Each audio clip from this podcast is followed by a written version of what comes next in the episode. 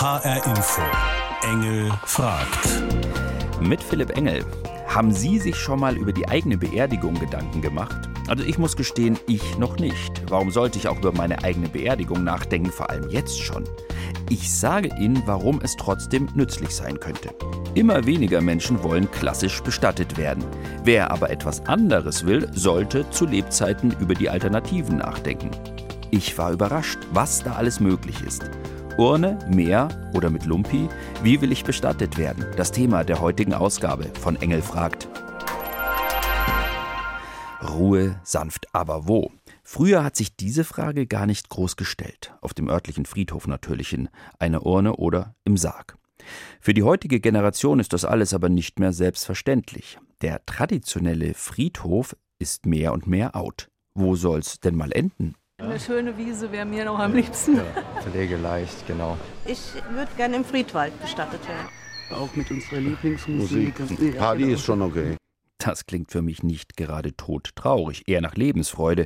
Die eigene Bestattung soll was Persönliches, Individuelles ausstrahlen, mit Lieblingsmusik oder sogar mit einer Trauerparty. Wie könnte eine moderne Bestattungskultur aussehen? Der Frage will ich heute nachgehen und im Idealfall weiß ich am Schluss sogar, wo ich später mal enden will. Die klassischen Friedhöfe haben in letzter Zeit ja kräftig Konkurrenz bekommen. Immer mehr Menschen wollen in einem Bestattungswald ruhen, unter Bäumen, zurück zur Natur. Das liegt voll im Trend. Meine Suche nach einer modernen Bestattungskultur beginnt für mich deshalb auch mit einer Führung im Friedwald Taunusstein.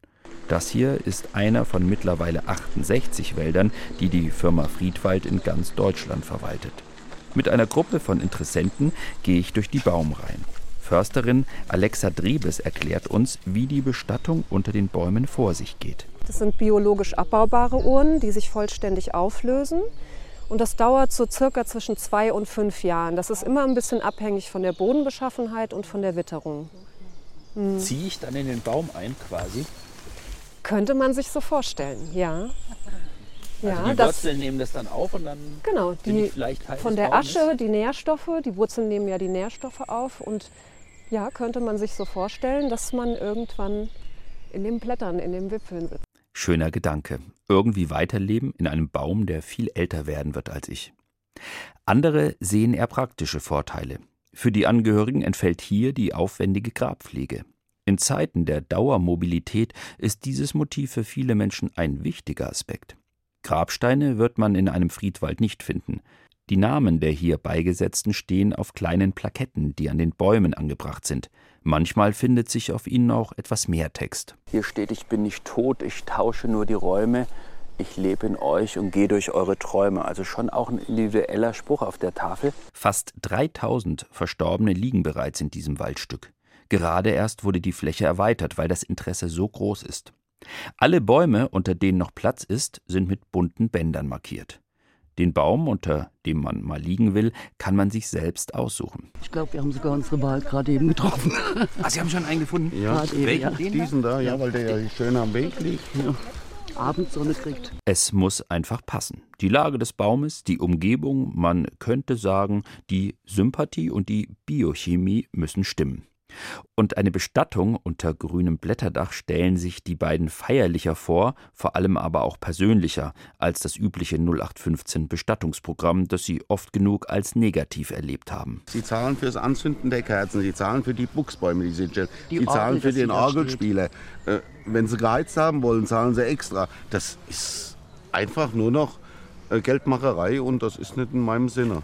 Und wie stellen Sie sich das dann vor bei sich, wenn Sie sich wünschen könnten? Im Familien- und Freundeskreis, also nicht dann mit so einer riesen Herde. Aber eher äh, auch mit unserer Lieblingsmusik. Musik. Und was für Musik wird dann gespielt? Stones. Stones. Im Friedwald kann jeder seine Trauerfeier so gestalten, wie er das möchte. Das gefällt mir. Trotzdem bin ich hin und her gerissen. Auf der einen Seite finde ich die Idee total klasse, sich in der freien Natur bestatten lassen, in der Ruhe und Geborgenheit, die so ein Wald ausstrahlt. Gleichzeitig denke ich mir, ist das nicht etwas lieblos, wenn von unseren Verstorbenen nichts bleibt als nur diese kleine Plakette am Baum? Wie sehen das andere hier? Da hätte ich nichts dagegen. Nee? Nee, ich bin ja nicht mehr da. Das stimmt ja. natürlich auch wieder. Tendenz bei Ihnen schon erkennbar?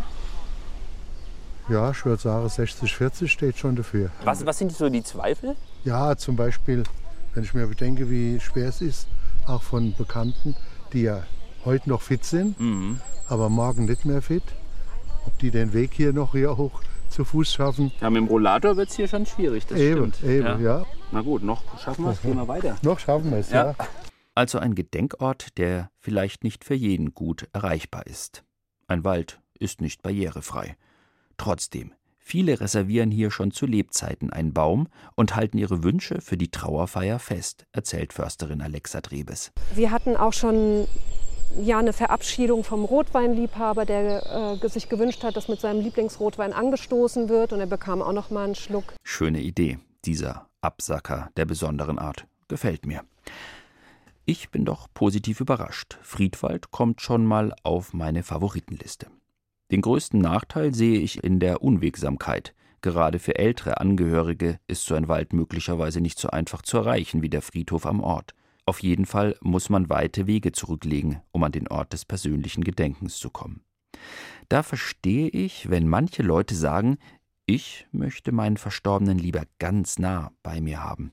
Am besten so nah wie möglich. Auch dafür gibt es mittlerweile ein Angebot. Stefanie Engelhards Mann ist viel zu früh gestorben. Unerwartet, nach kurzer schwerer Krankheit. Die Diagnose traf sie völlig unerwartet. An Weihnachten hat er sich nicht besonders wohl gefühlt. Dann ist er Anfang Januar zum Arzt gegangen und dann ist er dann direkt ins Krankenhaus gekommen mit Verdacht auf Leukämie. Das hat sich dann auch bestätigt. Den Kampf gegen den gnadenlosen Blutkrebs verliert Stefanie Engelhards Mann nach nur wenigen Monaten. Ostermontag kam der Anruf, es geht ihm schlecht, ich soll kommen. Dann war ich in der Nacht bei ihm. Und am Dienstag früh ist er dann gestorben. Und dann stand ich auf einmal alleine da. Wie mit der Einsamkeit umgehen. Wie Abschied nehmen, loslassen und trotzdem erinnern. Am Anfang dieses Prozesses steht meistens die Frage nach der Art der Bestattung. Auch bei Stefanie Engelhardt war das so. Die Methode, für die sie sich schließlich entschieden hat, ist ungewöhnlich und noch relativ neu. Und als es dann soweit war, habe ich beim Bestatter angerufen und habe dann gleich gesagt, ich möchte gerne so eine sogenannte Diamantbestattung haben. Bei der Diamantbestattung wird aus den sterblichen Überresten ein kleiner künstlicher Diamant hergestellt. Voraussetzung dafür ist eine Feuerbestattung, denn der Diamant entsteht aus der Asche des Toten. Genauer gesagt aus dem Kohlenstoff in der Asche. Stefanie Engelhardt lässt ihren Mann deshalb einäschern. Das Bestattungshaus organisiert dann die Diamantbestattung. Die darf aber nicht in Deutschland vorgenommen werden, denn bei uns ist es gesetzlich verboten, die Asche eines Toten zu teilen. Zur Herstellung des Diamanten wird nämlich nur ein Bruchteil der gesamten Asche verwendet, der Rest wird beigesetzt. In der Schweiz ist die Diamantbestattung aber erlaubt. Nach der Einäscherung wird die Kapsel mit der Asche direkt in die Schweiz überführt, an ein Unternehmen, das Rinaldo Willi 2004 gegründet hat. Ich war selber betroffen mit einer Krebsdiagnose und daher mit sehr jungen Jahren mit dem Tod konfrontiert. Und es war mir ein Anliegen, eine Bestattungsform zu finden, die meiner Mutter, meiner Familie Unterstützung gibt. Synthetische Diamanten können schon seit den 50er Jahren hergestellt werden. Wer zuerst auf die Idee kam, dieses Verfahren auch auf Totenasche anzuwenden, ist unklar. Und in der Bestatterbranche ist es durchaus umstritten, wie seriös dieses Verfahren tatsächlich ist. Andererseits arbeiten viele deutsche Bestatter gerne mit der Schweizer Firma zusammen. Man macht den Diamanten nur für einen Menschen, den man liebt. Und das erfreut in einem Bereich, das eigentlich mit Trauer belastet ist. Die Herstellung des Diamanten aus der Kremationsasche ist ein aufwendiger chemischer Prozess. Aus der Asche wird der Kohlenstoff herausgelöst, in der Regel sind das nicht mehr als anderthalb Gramm. Nur diese kleine Menge Kohlenstoff bildet die Basis für den Diamanten. Durch hohe Temperaturen und unter sehr starkem Druck wird der Kohlenstoff zu Graphit, aus dem nach Wochen oder sogar Monaten ein Diamant gezüchtet wird. Dieser Rohdiamant kann dann geschliffen und bearbeitet werden, zum Beispiel in Herz- oder Tropfenform. Das entscheiden die Angehörigen. Nach sechs Wochen ist auch der Diamant für Stefanie Engelhardt fertig. Für sie ein sehr emotionaler Augenblick. Der Diamant ist ja in einer kleinen Schatulle übergeben worden. Und ja, bei Familienanlässen habe ich dieses einfach mitgenommen. Die ersten Ostern, die ersten Weihnachten ohne ihn. Das war mir dann wichtig, ihn dabei zu haben. So wie sonst auch. Den Edelstein hat Engelhardt in einen Anhänger einarbeiten lassen. Als Schmuckstück kann sie ihren Ehemann überall mit hinnehmen. Ich habe ihn am Sonntag mitgenommen ins Theater. Er war kein Theatergänger, er hätte es gehasst, dabei sein zu müssen, aber er war dabei. Ich persönlich kann es mir eher weniger vorstellen, mal in einem Diamanten zu landen. Ich weiß nicht, ich finde es irgendwie ein bisschen übergriffig. Menschen werden zu einem Schmuckstück, das hergezeigt und bewundert wird, zu einem Gegenstand, den man überall mit hinnehmen kann, ohne dass der Verstorbene gefragt wird oder sich wehren kann. Und wer erbt Papa oder Mama mal?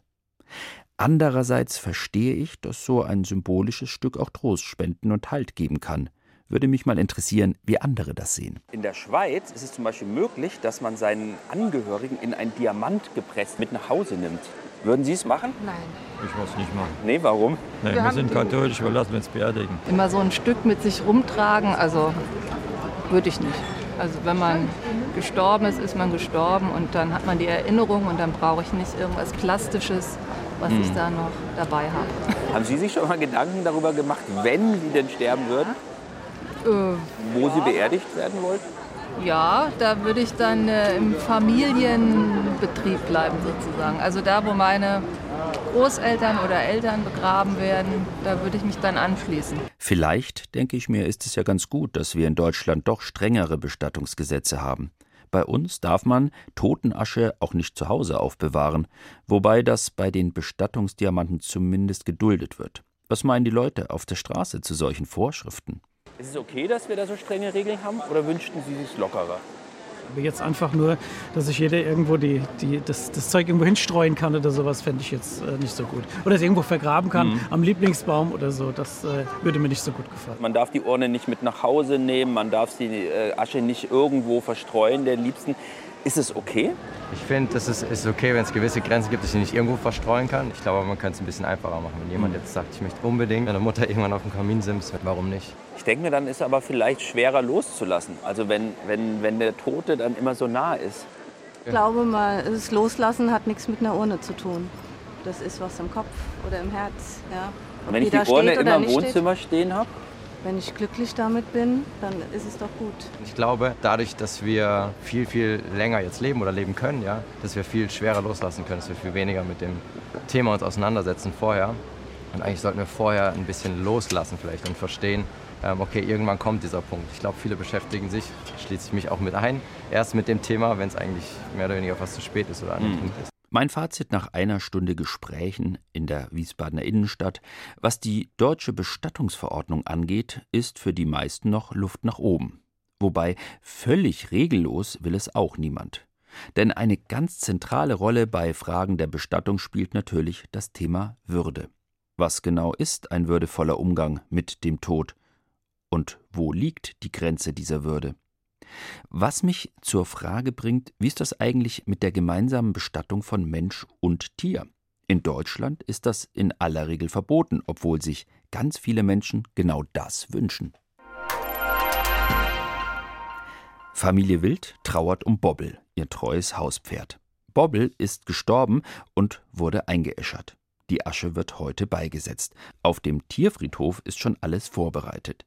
Die ganze Familie Wild ist gekommen, um von ihrem Pferd Abschied zu nehmen. Das ist eigentlich eine Bestattung wie bei einem Mensch, muss ich sagen. Gell? Und bei uns ist fast jedes Jahr irgendwas gestorben. Gell?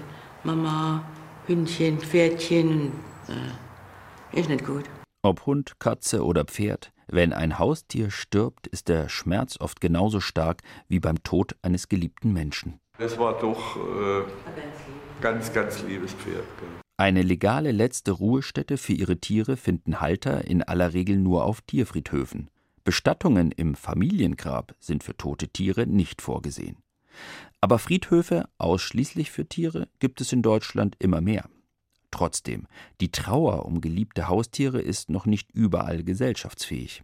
Oft fühlen sich die Halter verstorbener Tiere unverstanden und alleine.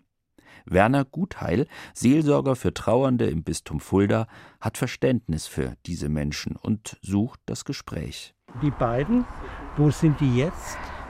Ich denke, dass sie auch im Himmel sind. Mhm. Wie die Menschen oder?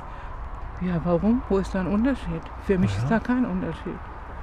Wenn ich dann so weit bin, irgendwann wird mich ja auch der liebe Gott holen. Ich würde die gerne die beiden dann mitnehmen. Also konkret mit ihnen zusammen bestattet ja. werden. Ja, wir haben es verdient. Nicht ich, sie haben es verdient. Ein paar Schritte weiter liegt das Grab von Chow Chow Leon. Auch seine letzte Ruhestätte wird liebevoll gepflegt. Wir wissen, dass viele drüber denken, die sind doch verrückt. Ja. Ja, was wir alles hier reinstecken, ihr seid doch verrückt, jede Woche zweimal oder Das sind dreimal. noch wenig Blumen. Das sind noch wenig Blumen. Ja. Auch Thomas Briso kommt, so oft erkannt, zum Grab seiner Katzen. Die Beerdigung von Kater Mautz war erst vor zehn Tagen. Wie lange waren Sie gemeinsam unterwegs? Die gemeinsame Reise war über 20 Jahren. Beide Tiere haben mir 2005 mein Leben gerettet. Ich hatte im August 2005 einen schweren Herzinfarkt gehabt, wo ich ins Koma gefallen bin zu Hause. Und sie haben so ein Theater gemacht, dass die Nachbarn hellhörig wurden. Eine Nachbarin hatte einen Schlüssel, die kam dann rein, hat nachgeguckt und hat mich dann im Koma im Bett liegen sehen mit den beiden zusammen.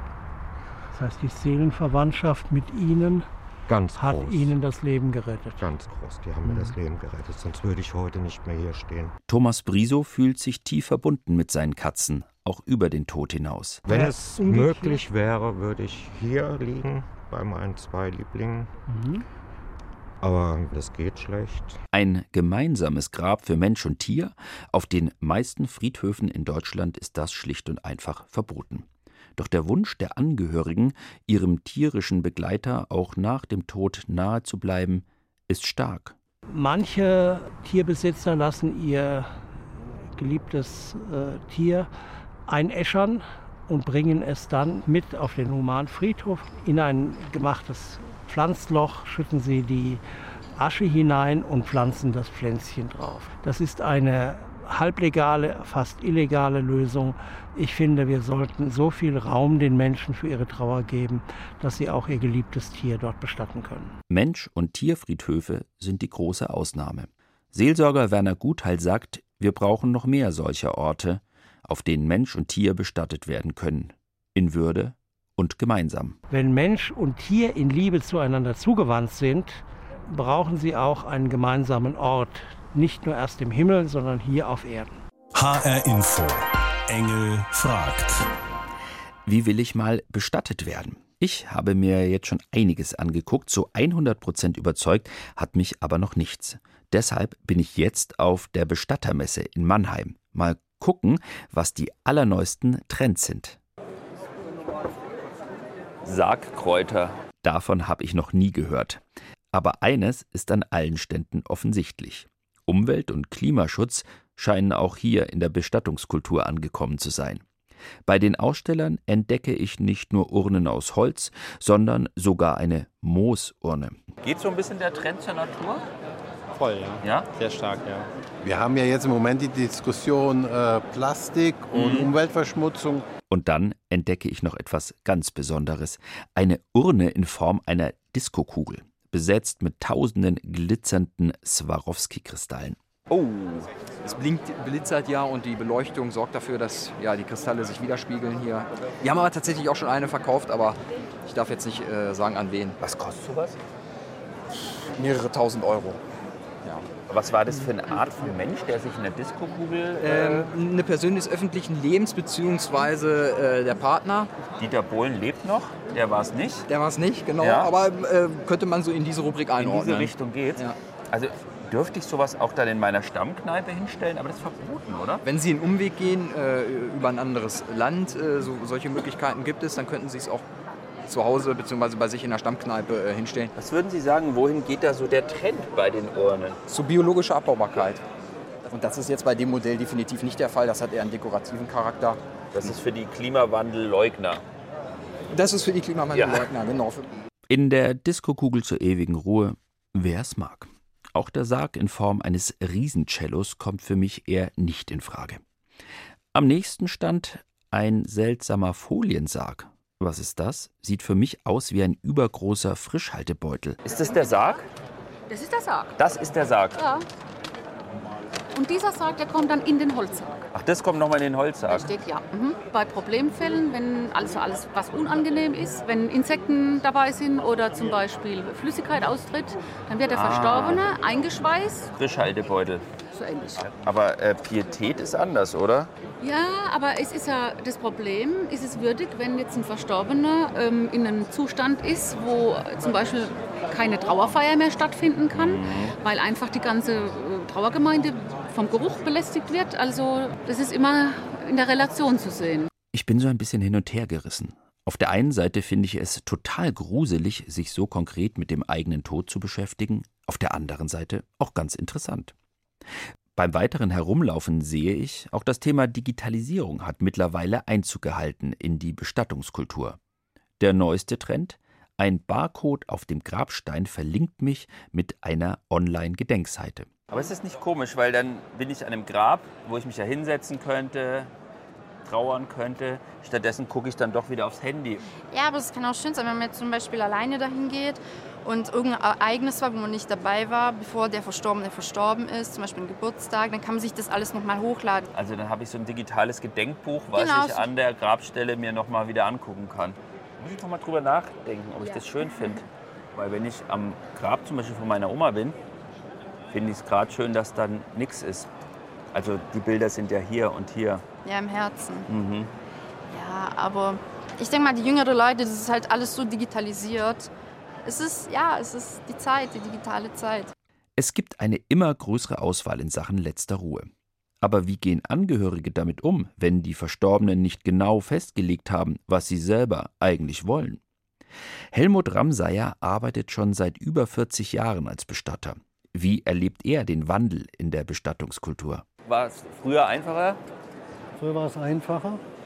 Einfacher deshalb, weil die Kirchen eigentlich vorgegeben haben, wie sowas abzulaufen hat. Mhm. Heute geht alles.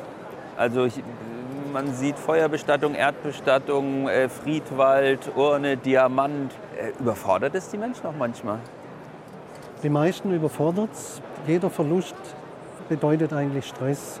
Und die Medizin hat ermittelt, dass der Mensch 100% Stress aushalten kann. Und der Verlust vom Partner, da ist ermittelt worden, dass der Stressfaktor zwischen 150 und 170 Prozent ist. Wenn der Stressfaktor über 100 Prozent ist, wird jeder Notar sagen, der Mensch ist in dem Moment geschäftsunfähig. Und das setzt eigentlich eine hohe Bürde oder eine hohe Verantwortlichkeit auch von Bestatterseite, Beraterseite aus, dass in erster Linie die Interessen der Hinterbliebenen Berücksichtigung finden und nicht der eigene Geldbeutel. In so einer extremen Stressphase muss man dann plötzlich ganz sachliche Entscheidungen treffen, die auch finanziell nicht eben unbedeutend sind. Nutzen das manche Bestatter vielleicht sogar bewusst aus? In der Branche wird gesprochen, dass etwa 15 bis 20 Prozent sich am Rande der Legalität bewegen. Das heißt, sie nutzen das dann aus, dass die Leute orientierungslos und gestresst sind und verkaufen denen irgendeinen Schmarrn. Sie haben es richtig erkannt. Das heißt aber auch, dass über 80 Prozent der Bestatter das nicht tun und den Trauernden vertrauensvoll zur Seite stehen. Übrigens habe ich auf der gesamten Bestattermesse nur einen Stand gefunden, der überhaupt noch klassische Grabsteine anbietet. Mag damit zu tun haben, dass die Sargbestattung immer seltener verlangt wird. Die meisten Menschen kommen in der Urne unter die Erde. Und auch da gibt es einen Trend. Immer billiger. Ich habe mir mal angeschaut, wie eine Bestattung in der untersten Preiskategorie so abläuft.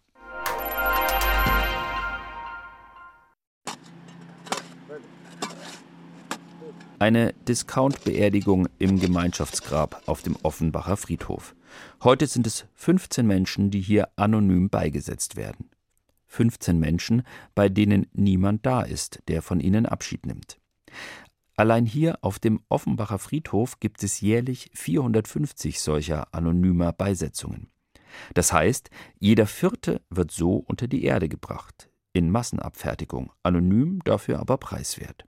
Viele, aber nicht alle Verstorbenen waren arm, sagt Gabriele Schreiber, Leiterin der städtischen Friedhöfe Offenbach. Wir leben in einer schnelllebigen Gesellschaft. Wir äh, versuchen alles günstig, billig zu erhalten und letztendlich spiegelt sich das hier bei dieser anonymen Beerdigung auch wieder. Wenn man nur auf die Kosten schaut, dann kommt die anonyme Urnenbestattung im Massengrab tatsächlich am günstigsten rechnet Gabriele Schreiber vor. Man rechnet für eine Urnenbeisetzung im Schnitt mit Grabstätte, Stein und so weiter zwischen 5.000 und 8.000 Euro. Eine Erdbestattung ist schnell doppelt so teuer, 10.000 bis 12.000 Euro. Und eine anonyme Urnenbeisetzung ist natürlich erheblich günstiger. Die bekomme ich inklusive Bestatterkosten für 12, 1300 Euro. Dafür gibt es aber auch kein persönliches Abschiednehmen am Grab und keinen dauerhaften Erinnerungsort. Ich finde es nicht schön, diese Art von Beisetzung, aber damit muss jeder Angehörige selbst umgehen. Für den Friedhof bedeutet das, dass wir immer mehr Freiflächen bekommen, weil äh, die Urnen doch sehr eng beieinander beigesetzt werden. Mehr Flächen für Menschen, für die aus religiösen Gründen nur eine Erdbestattung in Frage kommt. Das gilt zum Beispiel für Muslime. Das Grabfeld besteht seit dem Jahr 2000. Mittlerweile sind fast alle Plätze belegt und wir als Friedhofsträger sind natürlich froh darüber, dass dieses Feld und diese muslimischen Bestattungen hier so gut angenommen werden. Auch für Juden und Jüdinnen kommt nur eine Erdbestattung in Frage. Allerdings dürfen auf den Grabfeldern früher keine anderen Begräbnisse stattgefunden haben. Der gesellschaftliche Wandel verändert also auch unsere Friedhöfe. Sie müssen Marketingstrategien entwickeln, auf Kundenwünsche reagieren, wenn sie Bestand haben wollen. Friedhöfe oder die, die Friedhöfe verwalten, die müssen auf die Wünsche und auf die Veränderungen in der Bestattungs- und Trauerkultur reagieren. Ansonsten könnten langfristig Friedhöfe sogenannte Auslaufmodelle sein. Und wie will ich mal bestattet werden? Wollte ja eine Antwort finden auf diese Frage. Ich glaube, ich tendiere gerade etwas zum Bestattungswald. Obwohl es mir leid tun würde, wenn Friedhöfe verschwinden würden. Für mich sind das nämlich ganz besondere Orte, die uns zum einen an die eigene Sterblichkeit erinnern und die uns zum anderen viele Geschichten erzählen können. Vorausgesetzt, es gibt da noch Grabsteine und nicht nur anonyme Urnenfelder. Zwei sehr widersprüchliche Trends in der Bestattungskultur sind mir immer wieder begegnet. Einerseits immer billiger, andererseits auch immer individueller. Zumindest eine Sache habe ich auf jeden Fall gelernt. Wenn man die letzte Reise für sich bestimmen will, dann sollte man rechtzeitig anfangen, sich mit den Reisevorbereitungen auseinanderzusetzen. Am besten halt zu Lebzeiten. Das war Engel fragt heute zu der Frage, wie will ich bestattet werden? Diese Sendung können Sie auch hören unter hrinforadio.de oder in der ARD Audiothek App. Und die Fernsehsendung zum Thema können Sie sich in der ARD Mediathek anschauen.